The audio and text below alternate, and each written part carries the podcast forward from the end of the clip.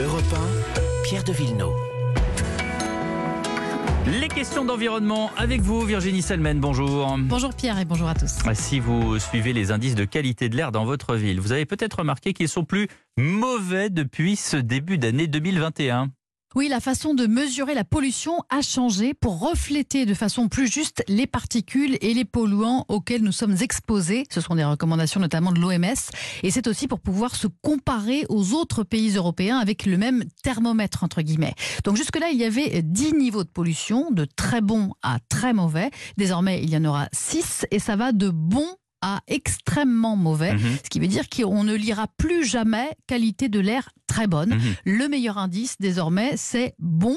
Et dans l'autre sens, les jours de forte pollution, ce sera noté comme extrêmement mauvais. Mais Ça veut dire qu'il y aura plus de, de pics de pollution? Alors non, c'est assez paradoxal, mais la mesure quotidienne change, mais pas les seuils qui déclenchent un pic de pollution. Ils n'ont pas encore été modifiés. Pour ça, il faudra attendre de nouveaux arrêtés du gouvernement. Et, qu'est-ce qui change dans la façon de mesurer la pollution de l'air? Au- Au-delà, euh, bien sûr, de, de l'échelle de 1 à 6.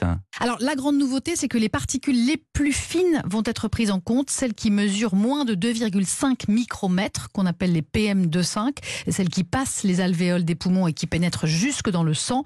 Jusque-là, on prenait en compte seulement les particules de moins de 10 micromètres. Et puis, autre grand changement, on n'affichera plus les polluants un par un, oxyde d'azote, ozone, particules. On prendra le plus mauvais du jour pour déterminer l'indice. Et puis, on pourra aussi vérifier la qualité de l'air pour les petites communes, plus seulement dans les grandes villes de plus de 100 000 habitants.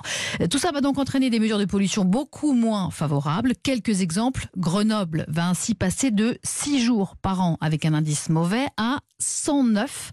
Idem pour Lyon qui passe de 14 à 108 jours à forte pollution. Pour Paris, on passe de 10 à 83. Rennes en avait 0 et passe avec ce nouvel indice à 19 jours de mauvaise qualité de l'air.